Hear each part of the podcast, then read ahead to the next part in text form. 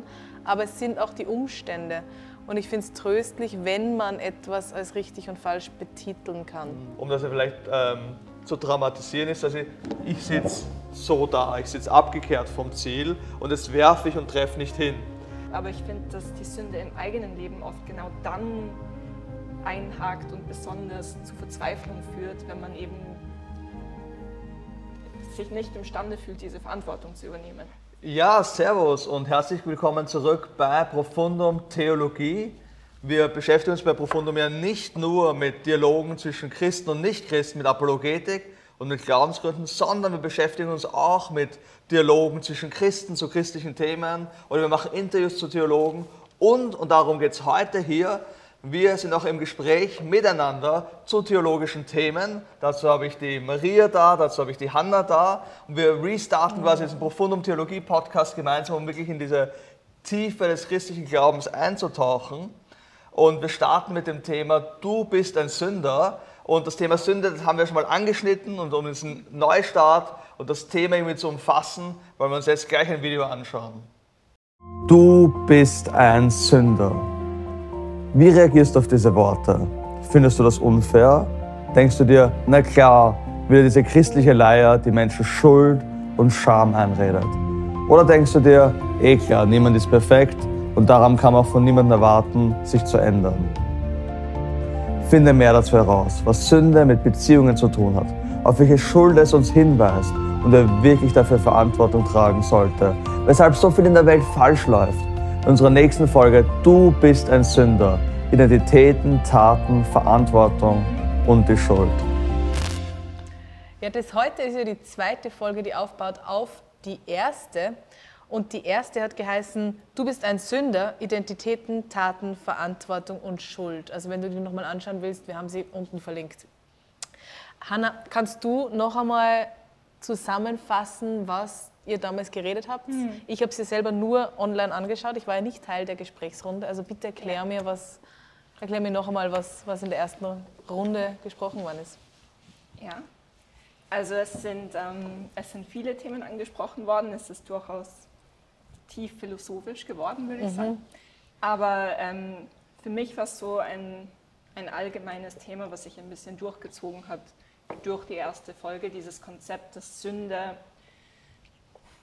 dass Sünde nicht hauptsächlich aus unseren Taten besteht, also mhm. dass Sünde nicht einfach ähm, Schokolade essen. Genau, nicht einfach Schokolade essen ist oder so etwas. Ähm, und es ist auch viel gegangen irgendwie um die Frage, wie frei sind wir überhaupt in unseren Entscheidungen? Mhm. Ähm, wie viel Verantwortung tragen wir wirklich für die Sünde, die wir begehen? Mhm. Ähm, und ich habe mir da aufgeschrieben, ich meinte, Gernot redet gern über Augustinus für mich war so ein. Überraschenderweise. Genau. Eine Sache, die sich für mich so herauskristallisiert hat als was, was ja vielleicht viel zusammenfasst, worum es gegangen ist, ist ähm, Augustinus und Pelagius hatten mal, glaube ich, ein, eine ja. Debatte, oder? Ähm, Sie hatten eine Debatte, das heißt, die waren zur selben Zeit, die zwei. Genau. Okay. Genau, also sie waren keine Freunde und sie haben sich auch nie persönlich getroffen, ah, okay. aber sie, sie waren Feinde, die. Ah, okay. Zur selben Zeit die gleichen. Also selbe Zeit sind Themen. wir im frühes 5. Jahrhundert okay. in mhm. Danke, danke, danke für die Erklärung. genau. Und Pelagius hat die Ansicht vertreten, dass ähm, es grundsätzlich möglich ist, sich selbst zu heiligen und Entscheidungen zu treffen, sündlos zu leben, wenn ich es richtig verstanden habe. Und Augustinus ähm, nicht. Also für Augustinus ist Sünde an sich etwas Unverständliches und Perverses. Es ist nicht ganz klar, wieso wir das überhaupt tun. Ähm, Warte mal, dann hat der Pelagius, ja. heißt er? Pelagius, ja. der hat ja. dann quasi gesagt, hey, mit meiner eigenen Anstrengung kann ich der perfekte Mensch werden. Genau, mit meinem eigenen Willen kann ich mich, kann ich mich heiligen. Ja, aber ähm, was, sorry, das glaubt er, dass er das selber geschafft hat? Ähm, ich habe ihn offen gestanden selber gar nicht gelesen. ich glaube, die, glaub, die Idee ist ein bisschen zu sagen, naja, also er sieht, er sieht, er sieht Sünde eben ganz stark als moralisch, der Pelagius, mhm. und sagt, ich, also er wird schon sagen, natürlich brauchst du Jesus und du brauchst das Kreuz, aber Jesus gibt dir die Kraft, das Vorbild von Jesus oder der Heilige Geist gibt dir die Kraft, dann eigentlich immer richtige moralische Entscheidungen zu treffen. Ah, okay. also der, der Pelagius er hat schon Heiliger Geist als, ja, als also, Counterpart genau, oder als Hilfe. Genau, mhm. aber er wird, er wird halt sagen, prinzipiell steht es in deiner Macht. Also sein Punkt ist, dass er eine moralische Ja. Reformer. Also es sind Mhm. halt Leute, die sagen, ja, was soll ich tun? Ich bin halt ein Sünder, ich kann ja eh nichts dagegen tun. Und er sagt, reißt euch zusammen, so ein bisschen Jordan Peterson oder sowas. So, Mhm. Ja. macht euer Bett, reißt euch zusammen, lebt gescheit, ihr, Mhm. ihr könnt alle moralisch leben, wir haben alle die Kraft dazu. Das klingt wie so eine anstrengende Person. Absolut, Echt? und deswegen bin ich Augustinus-Fan, der gesagt hat, Alter Haberer, ähm, das Ding ist halt komplizierter. Chill Also, mal. Chille mal, weil es ist, Ja. also Sünde ist eben nicht nur was Moralisches, es ist einfach Ja. Mhm. viel, viel größer und hör auf allen Leuten, also natürlich sollen wir alle unser Leben halbwegs in den Griff Ja, kriegen. ja, also, ja. Aber, aber es klingt wie jemand, Ja. so ein Moralapostel, der immer Genau, gesagt das- hat, genau du das könntest doch, du könntest doch perfekt leben, du wüsstest es doch. Du würdest ich auch vielleicht zustimme, aber es klingt halt super äh, von oben herab. Also Okay. das wäre nicht der Typ, mit dem man auf ein Bier gehen würde. Na, Ja? mit dem würde ich auf kein Bier gehen. Mir das Bier in den Kopf schmeißen oder so wahrscheinlich irgendwann. Nein, was nicht. du nicht. Nein, nein, man Ich könnte auch sagen, was nicht. Man könnte sagen, es ist empowering too. Ja? Ah ja, das ist eine gewisse Autonomie gegeben, so Ja. nach dem Motto. Ah, finde ich gut. Genau. Stimmt, du siehst es anders, ja? Ja, genau.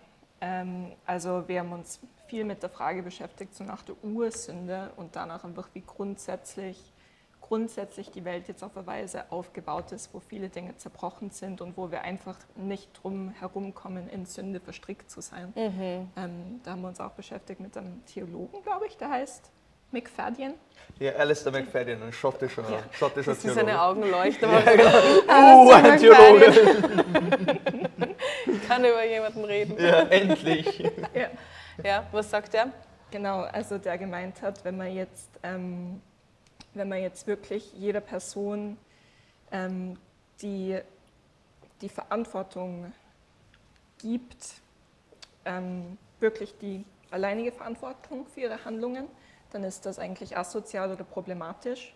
Ähm, und auch so eine Einstellung nach Pelagius ist problematisch, dass man sagt, grundsätzlich könnte jeder Mensch sich entscheiden, sündlos zu handeln, weil wir einfach so irgendwie verstrickt sind in diese Dynamiken der Sünde, dass wir teilweise gar nicht drum auskommen zu sündigen. Wo er auch das Beispiel genannt hat von ähm, so Opfer-Täter-Rollen, wo die Opfer in sündhaften Verhandeln, ähm, Handeln äh, verstrickt sind, ohne jetzt wirklich verantwortlich dafür zu sein. Ja. Genau. Also das waren so, das waren so grobe Themen. Das war das Thema mit dem, mit dem Kindsmissbrauch, oder? Das Genau. ihr damals erwähnt habt. Vielleicht magst du das nochmal ganz kurz in zwei Sätzen Ja. wiedergeben. Genau, also was, was ich fand, ich fand sein Buch eben so spannend, weil es eigentlich relativ schockierend ist, was er sagt. Also er, er sagt halt, wenn, wenn du einen Kindesmissbrauch anschaust, er sagt, der Groß, die Stu- Studien zeigen, der Großteil der Kinder, auf der Oberfläche gesagt, stimmt dem Missbrauch zu. Also Ohne dem Kind, also das heißt, wenn du jetzt ein asoziales Verständnis von Wille hast, dann würdest du sagen, dann halt ist das ja schon, also denk an die MeToo-Debatte, ich glaube, das ist vielleicht nochmal Ja. ein bisschen greifbarer, wo du sagst, ja warte mal, aber diese Schauspielerin ist ja freiwillig reingegangen, keiner hat sie gezwungen. Ja. Und der Punkt, den er halt sagt, ist eben, so wie beim Kindesmissbrauch oder bei der MeToo-Debatte, du hast eine, ein Machtungleichgewicht. Also sobald Das Kind jemand, genau, der Große sind ja Verwandte oder so, und sobald Ja. der, der vertraut dem Verwandten, sagt, hey, wenn, das, wenn er das sagt, dann ist das gut Mhm. für mich. Oder wenn ähm, Weinstein sagt, hey, Mhm. schlaf mit mir, dann glaubst du, das ist freiwillig, aber in Wahrheit ist diese Macht im Balance da. Und Ja. was, er, was er sagt, ist quasi, unser Wille ist nicht frei. Du entscheidest nicht autonom und freiwillig, Mhm. sondern irgendwie kolonialisiert der Missbraucher oder der Täter Mhm. das Opfer. Das heißt, es geht hier nicht um eine Täter-Opfer-Umkehr, sagen, das Opfer ist schuld, Ja. sondern gerade in Wahrheit du eine Täter-Opfer-Umkehr machen, wenn du sagst, ja, du hast ja eine Entscheidung getroffen. Und Mhm. die Realität ist ja, Sys- Systeme, Dynamiken sind einfach so, dass Leute in, in Entscheidungen reingezwungen werden, die sie eigentlich gar nicht wollen. Das hast du ja auch sie- oft beim, Entschuldigung, Wo sie nicht die Möglichkeit haben, Nein zu sagen. Oder genau, also das ist ja oft bei, bei wie zum Beispiel ähm, Kindern, die ja ihrem Onkel vertrauen und glauben, wenn der Onkel immer was Gutes getan hat und jetzt kommt er mit missbräuchlichem Verhalten, das Kind hat ein Urvertrauen an diesen Onkel und realisiert nicht, dass es hier um was anderes geht. Genau, das du kommst, du? kommst oft auch erst im Nachhinein drauf. Also das ist ja ganz oft bei, eben Also bei Missbrauch oder solche Sachen, genau, das ist das Ding zu sagen, das wollte ich ja gar nicht. Ja, ja, Aber ja. ich komme erst, also warum klagen so viele Frauen oder so viele Opfer von Ja, ja. Missbrauch so viele Jahre später erst an, weil sie jetzt im Nachhinein davon, warte mal, wollte das ich wollte ich, mein. Wille ist hier Ja, verbogen worden. Ja, ja, oh Gott, schlimmes Thema. Also wenn ihr da noch mal mehr wissen wollt, dann schaut euch noch einmal die erste, Thema, äh, die erste Folge an, wo ihr nochmal um einiges breiter über dieses Thema redet. Ähm, was ihr letztes Mal angeschnitten habt, war so dieses, äh, es geht nicht um Taten. Ja. Ja. die Tatsünde, die wir verbinden mit, hey, du sollst nicht stehlen, du sollst eben, du willst fasten und sollst nicht Schokolade essen und all diese Dinge, die wir als Sünde bezeichnen und, glaube ich, herkömmlich in unserem Volksmund so gehandhabt werden, da geht es immer um Taten. Und dem gegenüber steht ja das Thema der Ursünde. Kann mir jemand von euch noch mal erklären, wie die zwei Zusammenhänge. zusammenhängen oder sich widersprechen, je nachdem, was eure Meinung ist? Ursünde versus Tatsünde. Soll ich anfangen? Ja. Und du korrigierst mich dann oder wirfst dann, wirfst dann ein, Hanna. Genau.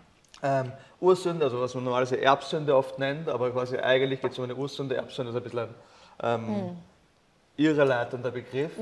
Ähm, sagt quasi, also sagt quasi, unsere Taten kommen ja aus einem Zustand, aus einer Dynamik, in der wir gefangen sind. Das Ja. heißt, die, die Idee ist zu sagen, Sünde ist eine Identität, die ich habe und aus der kommen meine Taten. Ja. Ja, ja, ja, voll, aber was ich, die will ich nicht. die will ich nicht. Ja, ja, voll. Aber das ist irgendwie so, genau das ist, warum das Augustinus dann als pervers nimmt. Keiner von uns will das, Ja. aber wir treffen perverse Entscheidungen. Wir treffen diese Entscheidungen. Wir- Unser Wille ist quasi gefangen in einer Dynamik, wo wir Dinge entscheiden, die eigentlich schlecht für uns sind. Ja. Das heißt, du, gehst, du zoomst, es ist wie so, als würdest du rauszoomen. Wir schauen immer auf Tatsünden und sagen, okay, dieses Stück Schokolade war jetzt Sünde oder dass ich das gemacht vielleicht habe, über Diebstahl, Sünde. das ist vielleicht ein bisschen Oder Diebstahl oder Lüge weil- oder ja, was auch mhm. immer ist eine Ja. Sünde.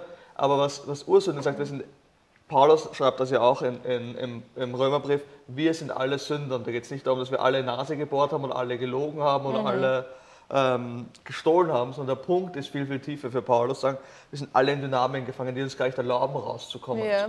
aus Sünde. Wir sind gefangen in dem. Unsere Tatsünden sind da nicht offenbar etwas über unsere Identität als Sünde, aber sie sind eigentlich ein Ausfluss von etwas, wo ich Okay. drinnen stecke schon einmal. Und ist dieser Gedanke was rein Christliches? Also ich würde ja sagen. Ja? Du warst, so, warst nicht ganz sicher, Hanna, was würdest du sagen? Ähm, ich habe ne, gerade so in meinem Kopf mental versucht, so alle, Alle Regionen abzu... ich war so, äh, eigentlich weiß, kann ich gar nicht autoritativ sagen, autoritativ sagen, dass das nur im Christentum verankert ist. Aber ähm, Ja.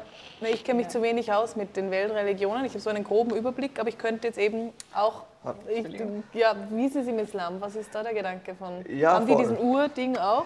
Nein, also das ist ganz spannend, weil der Islam hat, greift auf ähnliche Geschichten zurück wie das Christentum Mhm. im Koran. Sie hat die Geschichte von Adam und Eva zum Beispiel drinnen, Ja. woher das ja bei uns kommt, theoretisch. Mhm. Ähm, aber er hat diese Dimension nicht drin. Das liegt daran, dass die Christen nicht das Alte Testament lesen und Adam und Eva sehen und sagen, boah, da passiert sowas Schlimmes. Mhm. Weiß nicht, der Adam ist schuld, dass die Maria X macht oder der Gernot Y macht oder Ja. die Hanna Z macht, sondern der Punkt, wie, wie wir auf dieses Thema Ursünde kommen, ist Paulus, wenn er reflektiert ähm, über das Kreuz, ähm, dann denkt er sich, okay, wenn das die Rettungsaktion ist, die Gott setzt, also dann ist das Problem viel, viel tiefer, als wir gedacht haben. Also jede Religion hat ein Konzept von Sünde. Also zum Beispiel der Islam hat ein Konzept von Sünde, aber es sind immer Tatsünden. Ja. Und was das, was das Kreuz uns zeigt, ist, wir sind in den Umständen gefangen, aus denen wir uns gar nicht selbst befreien können. Also es ist, stellen wir uns das so vor, wenn es einen gibt, der das Sündenproblem lösen könnte, dann wäre es Gott. Nehmen wir mal an. Okay. Das heißt, Jesus kommt in die Welt, wenn es nur darum geht zu sagen, oder Hanna, reiß dich zusammen, handel gescheit, Dann hängt es wieder an der Hanna. dann Ja. hängt es wieder an der Hand und das hätte ja Jesus machen können. Er hätte sagen können als moralischer Lehrer so, reiß dich zusammen, mach dein Bett, steh auf Ja. in der Früh, Ja. sei einfach nicht so, Ja. so wahnsinnig und sündig. Aber das macht der Jesus nicht, sondern Jesus ultimativ geht ans Kreuz und rettet uns. Also Luther macht diese ganz spannende Entscheidung, wo er sagt, wir dürfen Jesus nicht zu einem neuen Mose machen, der uns Mhm. Ja. wieder nur Regeln gibt und Gesetze gibt, sondern ultimativ Jesus. Zehn Regeln. Hier sind zehn Aufmerk- Regeln, Ja. also genau, zehn Ja. Schritte, Wie dein Leben gut? genau. Ja, mhm. aber okay, du hast gerade erwähnt, ähm, Du hast das andere Gegenstück, du hast den Buddhismus zum Beispiel Okay. oder also existenzialistische, säkulare Philosophie, die dann immer, die komplett keine Verantwortung Mhm. haben. Wo du sagst, ich bin gefangen in einer Illusion, auf die ich, in die ich gar nichts machen kann. Okay. Also so wie eine radikale Ursünde. Also der Buddhismus würde zum Beispiel sagen, wir sind alle Sklaven von einem Durst, aus dem wir nicht rauskommen können. okay. Und das ist halt so, kompletter Determinismus. Und Mhm. das Christentum hat ja auch nicht, also, also hat er trotzdem das Konzept von Tatsünde und von Ursünde. Es Ja. hält beides zusammen, menschliche Verantwortung. Das heißt, es widerspricht sich nicht. Es ist das eine folgt aus dem anderen. Es ist- Tatsünde, Tatsünde entsteht aus der Ursünde und aus, diesem, in, aus dieser Welt, in der wir quasi drin sind, wo wir nicht auskommen. Ist Also Jesus sagte zum Beispiel, es macht euch nicht das, was aus eurem Mund rauskommt, macht euch unrein und das, was in euren Mund hineinkommt, Ja. Mhm. sondern eure Her das, was aus eurem Herz herauskommt.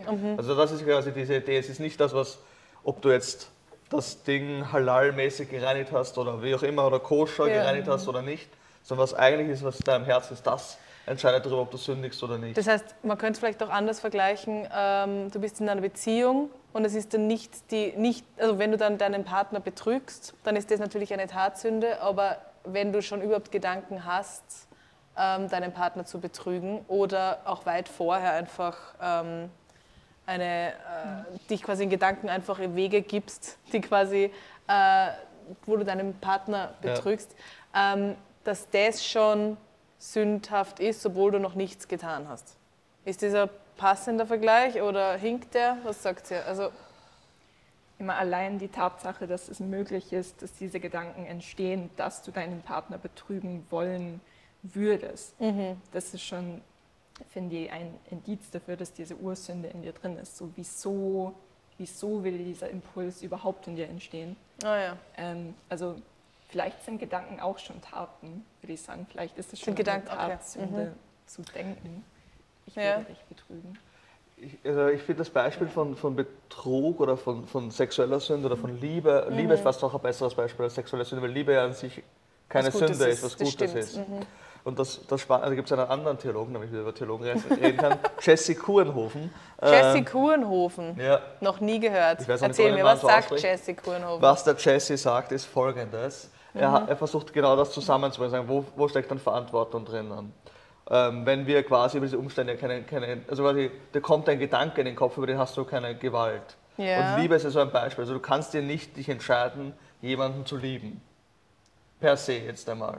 Also, Okay. das heißt, nicht, also Du, wir reden vom Verliebtheitsgefühl eigentlich. vom Verliebtheitsgefühl, Ja, also das, was Ja. über dich kommt. Ja, mhm. Aber wir sagen ja nicht, deswegen hast du keine Entscheidung. Ja, Also okay. quasi das- Beispiel wäre zu sagen, wenn ich jetzt rausgehe auf die U-Bahn und sage, wer will mich heiraten? Dann sagt dich jemand, ja warum nicht, ich entscheide mich dafür. Na, wahrscheinlich ich, sagt schon irgendwer, ja. Vielleicht sagt das irgendwer, aber In Wien schon. Wien ist besonders, ja. Ähm, Ja.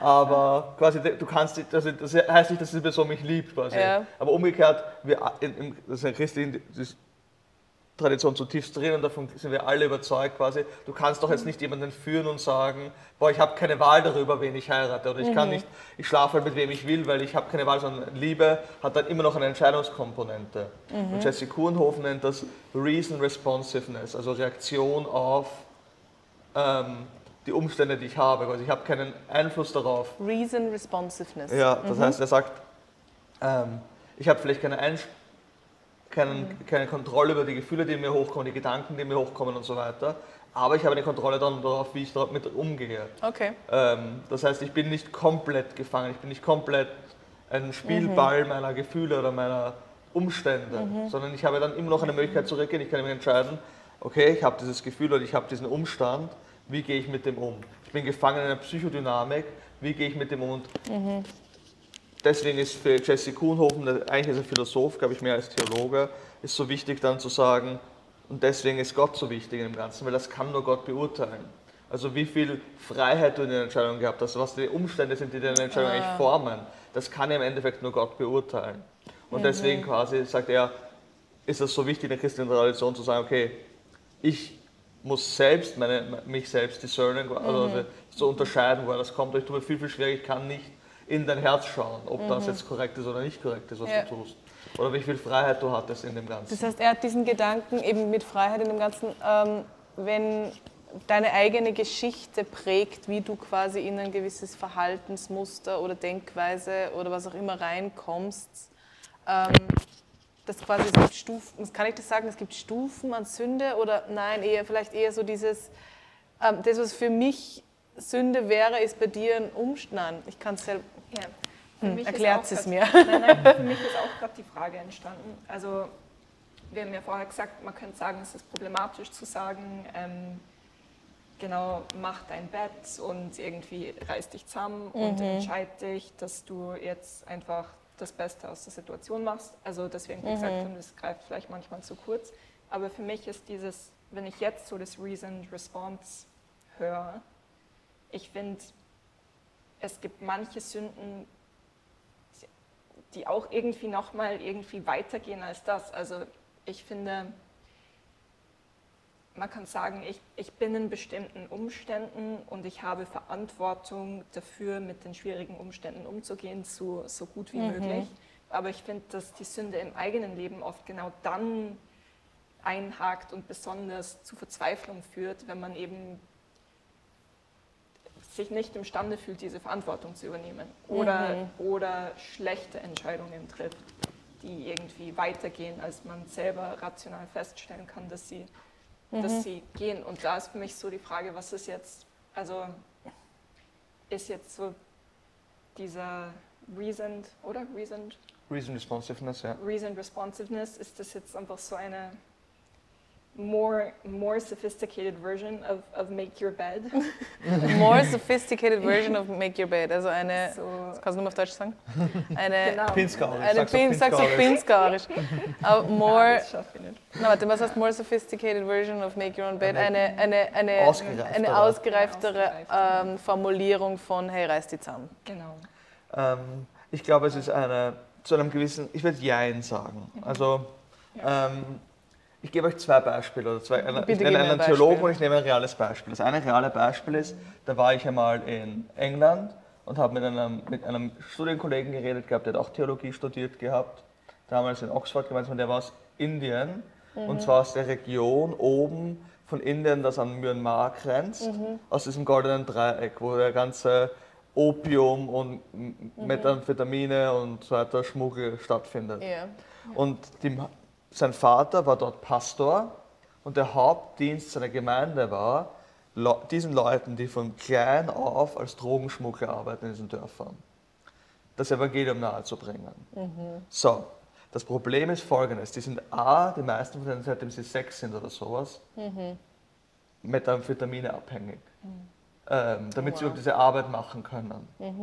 Ähm, das heißt, die sind schon mal so, dass sie quasi, also einerseits sind sie in sozioökonomische Umstände gefallen. Also keiner von uns wird jemals Dorthin versucht und sich denken, boah, ich würde gerne ähm, Opium den, durch die Berge durchtragen über die Grenze Ja. zwischen Myanmar und Indien. Ja. Die, sind, die sind in Umständen gefangen von Armut und von, von, von ähm, Begrenztheit Mhm. und so weiter, wo die oft gar keine Wahl haben. Ja. Die sind erst sechs Jahre alt, wenn sie da- Mhm. dafür eingesetzt werden. Dann bekommen die von klein auf Drogen. Das heißt, das heißt, sein Dienst schaut dann so aus, zu sagen, diese Leute aus diesem Handel rauskommen, denen eine Alternative zu bieten, wie sie leben können. Mhm.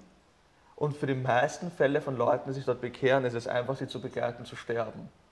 Weil die schon von klein auf so abhängig sind, Oh dass der Entzug ultimativ deren Tod bedeutet. Das heißt, und in dem Weg, bis sie quasi sterben, denen eine sinnvolle Tätigkeit zu geben, denen ein Dach über dem Kopf zu geben, denen was zu essen zu geben, damit sie aus diesem Zyklus rauskommen. Oh Himmel. Das heißt, hier, ist eine, findet eine Entscheidung statt, nämlich eine Entscheidung für Jesus bei Mhm. den Leuten. Und ich höre jetzt auf, das zu machen. Aber gleichzeitig kann ich nicht sagen, ja, schau, wie viel besser ich bin. Ich habe noch nie Drogen geschmuggelt. Schau, Ja, wie ja. rein mein Leben ist. Weil ich habe diese ganzen Umstände nicht. Also, dass ich, äh, die, die, Ja, die, das geht nicht. das weil- geht nicht.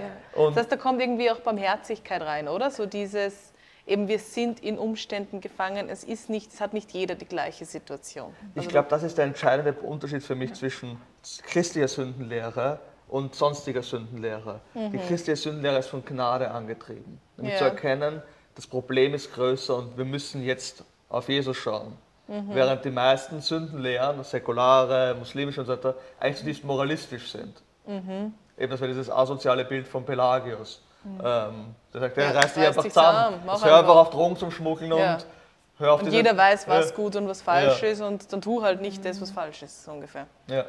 Ja. Aber es scheint schon so zu sein, dass man nicht drum herum kommt, dass man für das, was man weiß und das, was man kann, Verantwortung zu übernehmen. In seinem möglichen Also Rahmen verantworten. Ja. Element muss es auch geben, oder? ja, weil sonst ist es ja eine Ausrede, oder? Genau, das ist eine Aussage. Ich habe, also ich, sonst kann ich ja sagen, pff, eben, nehmen wir wieder MeToo-Debatte, Weinstein, dann sage ich, vergewaltige alle diese Frauen, weil ich kann halt nichts dafür, das sind meine Triebe oder sowas. du hast eine Verantwortung zu handeln, du weißt, was gut ist. Also, Ja. um wieder zurückzugehen zur Bibel, Micha sagt, dir ist gesagt, Mensch, was gut und was schlecht ist. Also es ist nicht so, dass wir sagen, ich wusste Wir nicht, dass das wissen's falsch ist. Ja. Ähm, Und der, was zweites, ich noch einbringen würde, ist von Luther. Luther sagt, ähm, Gernot liebt Luther. ich liebe Luther. Augustinus, Luther, Alle- ähm, alle- ich liebe alle die- Theologen prinzipiell. Ja. Aber der Luther hat eine Formulierung, die finde ich ganz spannend, in einer, in einer Arbeit über Anthropologie, die er in den 30er Jahren, 1530er Jahren, wohlgemerkt macht, bezeichnet er die Menschen als animale, rationale, habens, core, fingens. Das heißt auf Deutsch, bevor du fragst, Maria, Bevor ich ich habe frag. deine Frage schon in den Augen lesen können. Ähm, der Mensch ist ein rationales Wesen, ein rationales Tier. Das haben die ganzen Theologen vor ihm gesagt. Aber er sagt, habens core fingens, das ein Herz hat, das ständig Bilder schafft. Und diese Bilder machen mir Angst. Diese Bilder können, also äh, quasi er sieht den Menschen, der in seiner Sünde gefangen ist, wie als jemand, der ständig wie eine albtraumhafte Bilder bekommt. Das heißt, warum, warum stehe ich? Weil ich Angst habe um mein, mein, mein also ich habe Angst um meine, meine ähm, Versorgung, ich habe Angst um meine Familie. Und jetzt fange ich an zu sündigen, weil ich diese falschen Bilder habe. Und da kommt dann dieses Element nicht nur von, ist gesagt, was gut ist, sondern auch dieses Element von Bekehrung rein. Bekehrung ändert jetzt die Bilder, die ich habe. Ich weiß, Gott ist auf meiner Seite. Ich Okay. weiß, es versorgt mich jemand. Ich weiß, Gott ist ein guter Hirte.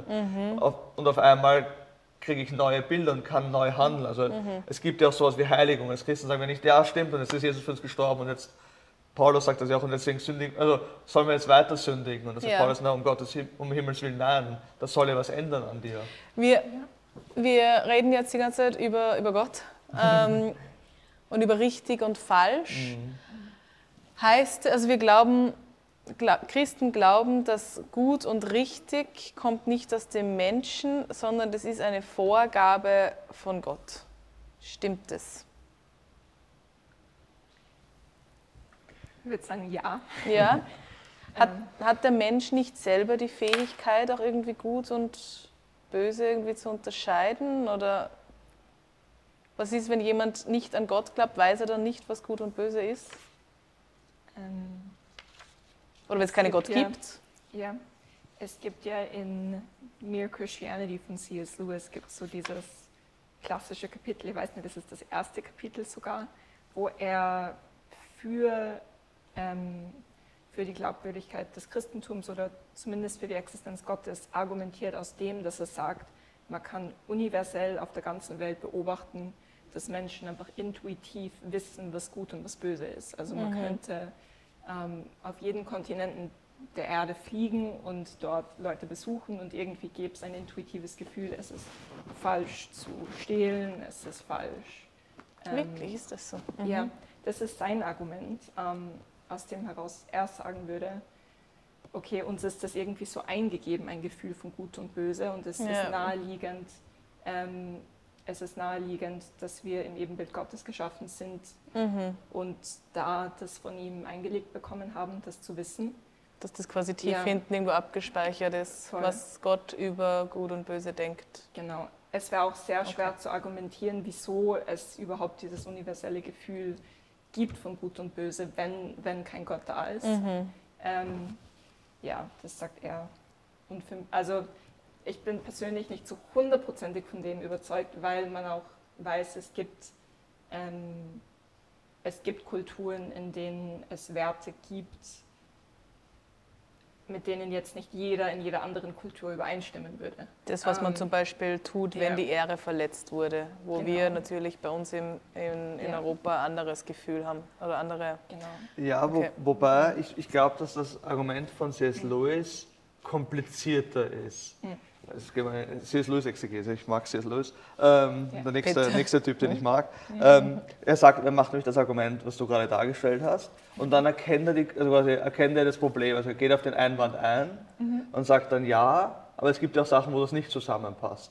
Ich habe zum Beispiel heute in der Früh ähm, am Weg daher mir einen Podcast angehört, The Rest is History, zu der Expedition von Cook, der damals Australien ähm, für Europa entdeckt hat. Ähm, und dann wird beschrieben, wie der in Tahiti ist zum Beispiel und wie der eben konfrontiert ist mit anderen Kulturen, wo irgendwie so eine Frau sich nackt auszieht und dann dreht und wendet und das ist zu kommunizieren und sie ihren, ihren nackten Hintern ihm zeigt und irgendwie eigentlich er, denkt, er, er versteht das als eine sexuelle ähm, Darstellung und was ihm eigentlich gezeigt hat, ist Interpretation dann von heutigen Historikern, sie dürfte ihm einfach ihre Tattoos gezeigt haben, auf denen dargestellt wird, dass sie eine Handelsfrau ist und mit ihm Handel treiben kann. Das ist aber missverstanden worden. Hier ist etwas moralisch verloren gegangen zwischen dieser Frau und dem Herrn Cook. Ist das lustig?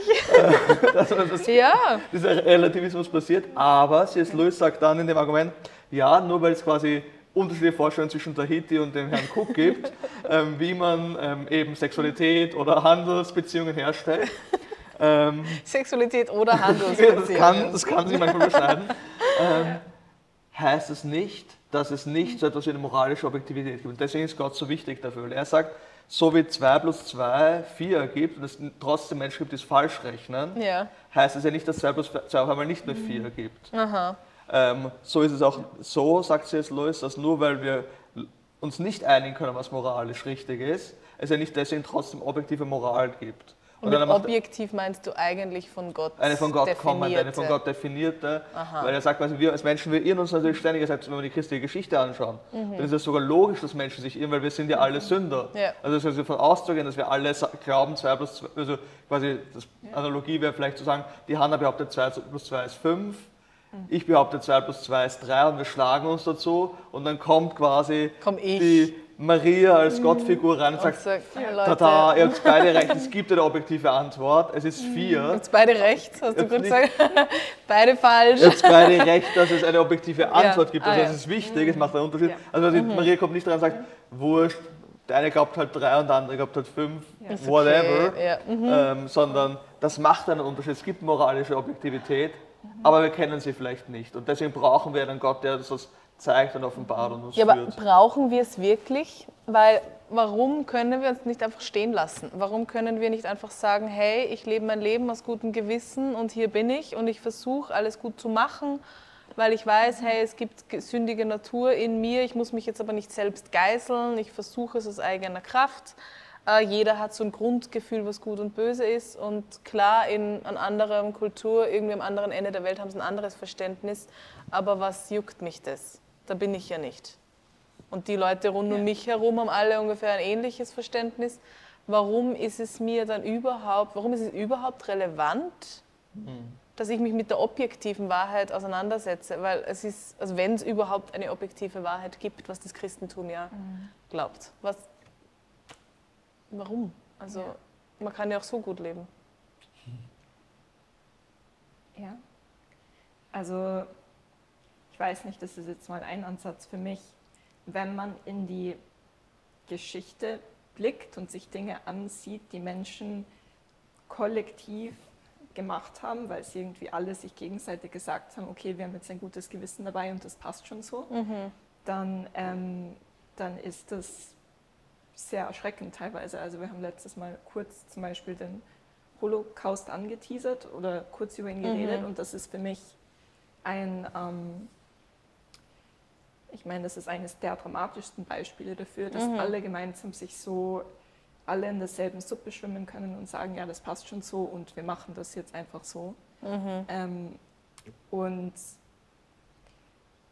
wo von dem her ich darüber erschrecke, auch zu denken. Also ein anderes Beispiel, zum Beispiel, ähm, als meine Großmutter so alt war wie ich, war sie schon vier Jahre verheiratet und als sie in ihren frühen 20er, 20ern war, war es Mainstream für alle jungen Frauen oder für die meisten jungen Frauen, dass es ihr Wunsch ist, so bald wie möglich zu heiraten und Kinder zu bekommen und Hausfrau zu werden. Und wenn ich damals Anfang 20 gewesen wäre und mit meinen Freundinnen beim Café gesessen wäre, dann wäre das so unsere Mainstream-Meinung gewesen. So, ja, wir wollen alle heiraten und Kinder kriegen und ein Haus bauen und so weiter. Und jetzt, ähm, Es ist anders. wenige Jahrzehnte Ja. später, sitzen wir alle am Tisch und sagen alle, ja, wir wollen irgendwie uns empowern und wir wollen Karrieren Mhm, und wir wollen und so weiter. Aber ich kann nicht sagen, dass das nicht meine Meinung gewesen wäre damals. Also für mich, das sind so Indizien, dass wir in uns selber immer wieder so schräg ja, uns verzehren und dass wir nicht so zuverlässig sind in unseren eigenen. in unseren eigenen Meinungen. Ja. Ja, genau. genau, das ist ein bisschen so sagen, ich, ja. ich finde das, das Beispiel von der super, Hanna, weil das ist ja so ein bisschen mhm. das Argument mhm. von, ähm, was wir eben ja. haben von, von ähm, McFadden und so weiter, mhm. mit dem wir sind ja gar nicht, also, also nur weil mein, also mein Gewissen ist einfach so tief von dem geprägt, dass in meiner Gesellschaft ist, wie du, mhm. wie du das mhm. gesagt hast, Hanna. Und ich glaube, dass eben so eine Vorstellung vom autonomen Selbst, ich und mein Gewissen, wir entscheiden das schon, mhm. ist eben zutiefst asozial, weil es sieht nicht, wie tief ich verknüpft bin. Also mein Gewissen ist geformt von meinen Eltern, von meiner Gesellschaft, von der Kultur. Und das ist ja einer der Ansatzpunkte im Christen und sagen, Jesus verändert unser Gewissen, er verändert unser Denken. Mhm. Ähm, zwei, zwei Beispiele, die vielleicht über die, die Oma von der Hanna hinausgehen und wieder das mhm. aufgreifen, was die Hanna gesagt hat mit, mit dem Holocaust. Ich sitze gerade einem Uniseminar, wo wir die Ethik von Bonhoeffer lesen, mhm. die er 1940 geschrieben hat, also am Anfang des Zweiten Weltkrieges. Ähm, Bonhoeffer war eben im Widerstand gegen den Nationalsozialismus, mhm. ist auch mhm. daran umgekommen. Und er stellt am Anfang in einem Kapitel die Frage, eben, was ist ethisch richtiges Handeln? Heute, jetzt, hier. Und dann gibt er mhm. unterschiedliche Motive. Und eines ist eben vom Gewissen, wo er sagt, eben wenn mein Gewissen mein, mein Anspruch ist, dann werde ich immer automatisch korrumpiert werden weil ich kann niemals mit einem reinen Gewissen handeln. Also entweder ich bin komplett gelähmt, weil in, in, also das wird nur funktionieren, wenn ich sage, hier ist eine gute Entscheidung, hier ist eine schlechte Entscheidung. Und die Entscheidungen, die die Hanna als Beispiel gibt, sind ja, es ist ja nicht schlecht, früh zu heiraten und ein, ein Haus zu bauen. Ja. Mhm. Und es ist auch nicht mhm. schlecht zu sagen, ich möchte arbeiten und Karriere machen. Mhm. Zu dramatisieren ist, dass ich, ich sitze so da, ich sitze abgekehrt vom Ziel und jetzt werfe ich und treffe nicht hin. Das Ziel wäre da drüben. Das Ziel wäre da drüben, ah, okay. wenn ich dorthin. Genau, das ist das der Urzustand. Ja, da drüben genau. ist das Ziel. Weil die den Podcast hören, genau. Also ich bin gerade in die Kamera geschaut und ja. das wäre das Ziel und ich sitze ich sitze mal falsch. Als Mensch bin ich grundsätzlich falsch ausgerichtet. Ja. Ähm, ah, okay. Mhm. Und dann sagt Luther, und dieser Zustand, den nutzt die Sünde oder der Teufel oder wie auch immer man das nennen will, bei Luther ist es ganz stark der Teufel, ähm, man könnte sagen, mein sündiger Zustand führt dazu, mhm. dass dadurch Schuld und Scham über mich kommen. Ja. Schuld, weil ich jetzt anfange, entsprechend meiner Sünde zu handeln. Ja. Und Scham, weil mich das beschämt. Also es ist ja nicht immer so, dass ich sündige und mhm. also entweder werde ich zum Beispiel an der Hanna schuldig und damit mhm. bringe ich Scham über sie, bringe Scham, mhm. also, also das ja. ist eine Dynamik, in der wir gefangen sind. Heißt, er mhm. trennt das nochmal auf und sagt, ich bin Sünder, ich verfehle das Ziel ja. Und jetzt kommt da mein Wille hinein und ich, ich möchte diesen Zustand. Ich freue mich darüber mhm. und dadurch bringe ich Schuld und Scham über mich. Ja. Das heißt, ich trenne das auf. Das heißt, ich bin, das hilft dir nochmal zurück zu diesem Beispiel. Das heißt, ich bin natürlich schuldig daran. Also wenn ich mich an der Hanna versündige, um das so ja, zu sagen, ja. dann lade ich Schuld auf mich. Ich habe daran gehandelt. Mhm. Ich kann nicht zu meinem Zustand, aber ich kann daran, dass ich Freude daran habe, das zu machen. Ja, oder du Scham unaufmerksam warst, unbewusst, also es muss ja nicht mal absichtlich gehen. Genau, also es gibt ja dann ja. Sünde von äh, ja. Sünden der Entlast, also, also Sünde davon, dass ich etwas nicht getan habe, was ich tun hätte mhm. sollen, also Sünde von Unterlassung oder Sünde von Handlung oder Sünde aus Ignoranz. Es gibt unterschiedliche Formen von Sünde, aber sie prinzipiell geht es um diese Zielverfehlung und die geht, kommt daher, dass wir alle von Gott abgewandt sind. Wir sind im Ebenbild Gottes gemacht, mhm. für die Herrlichkeit Gottes gemacht und haben uns durch den Fall von Gott abgewandt und handeln jetzt immer dagegen. Es braucht diese Bekehrung, wo ich mich jetzt wieder Gott zuwende. Ja. Und dazu kommt Jesus rein und bekehrt mhm. mich. Das heißt, das ist das, wo wir sagen, da, ähm, da ist die christliche Sündenlehre essentiell, weil es hier eine Lösung bietet. Genau, weil sie denkt eigentlich vom Evangelium her, die christliche Sündenlehre. Sie denkt mhm. vom Kreuz und sagt, so tief ist das Problem. Es reicht nicht mehr zu sagen, hör ja. auf, das zu machen, sondern, und das Christentum gibt uns auch, glaube ich, wir drehen demnächst eine Folge zum Thema Barbie, also für alle, die, die, ähm, die den, Theologie, die auf Filme schauen, ähm, genau. nicht, also spannend finden und auch noch gerne über Filme nachdenken wollen. Und bei Barbie gibt es eine Szene von Bekehrung, um ja. das zu spoilern ein bisschen für alle, die den, den ba hört sich das an, dann wird es nochmal mehr. Ich finde den Satz ganz spannend.